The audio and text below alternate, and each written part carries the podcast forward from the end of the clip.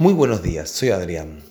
La porción que estamos compartiendo del Evangelio de Juan abunda en detalles, dándonos a conocer los eventos que fueron ocurriendo a lo largo de una semana completa.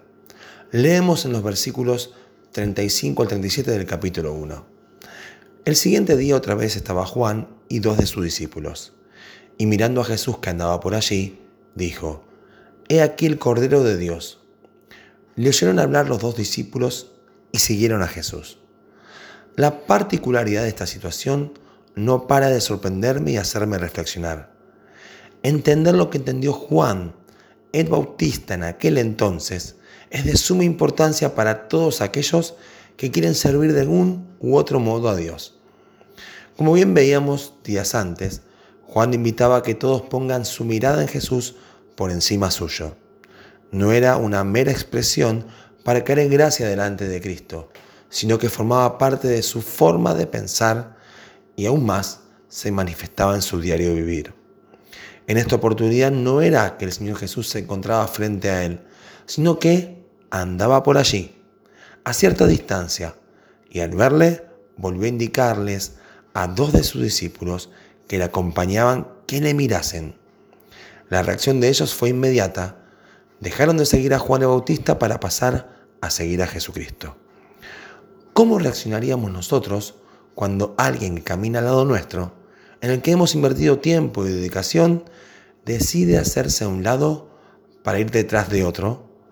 ¿Acaso entendemos que el mayor desafío de hacer discípulos, tarea que nos fue encomendada por Cristo, consiste en esto mismo, que no nos sigan a nosotros, sino a Jesús?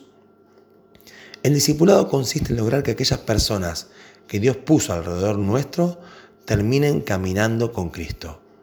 Pero debemos reconocer que muchas veces nos encontramos con un resultado un tanto diferente, ya que algunos pretendemos que nos sigan a nosotros y no al Señor y Salvador de nuestras vidas.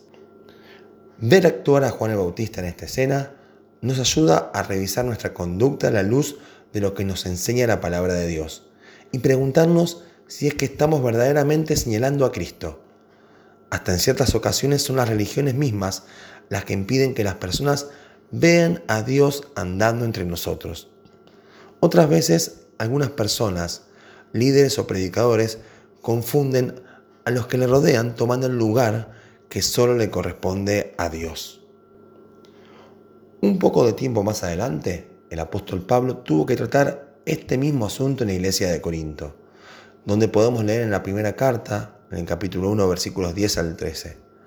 Os ruego, pues, hermanos, por el nombre de nuestro Señor Jesucristo, que habléis todos una misma cosa, y que no haya entre vosotros divisiones, sino que estéis perfectamente unidos en una misma mente y en un mismo parecer. Porque he sido informado acerca de vosotros, hermanos míos, por los de Chloe, que hay entre vosotros contiendas. Quiero decir, que cada uno de vosotros dice, yo soy de Pablo, y yo de Apolos, y yo de Cefas, y yo de Cristo. ¿Acaso está dividido Cristo? ¿Fue crucificado Pablo por vosotros? ¿O fuiste bautizados en el nombre de Pablo?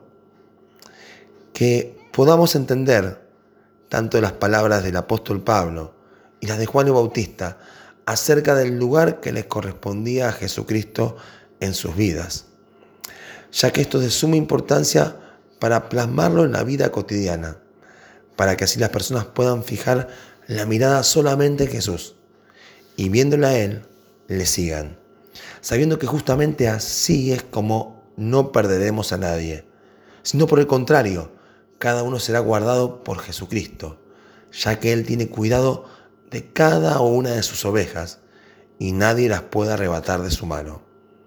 Por último, permitime decirte que si aún no seguís a Cristo, hoy quiero alentarte a que lo veas solo a Él. Señalarte que al leer cada día la Biblia y buscarle en oración, estoy seguro que podrás encontrarle y comenzar así una relación especial al caminar con Dios.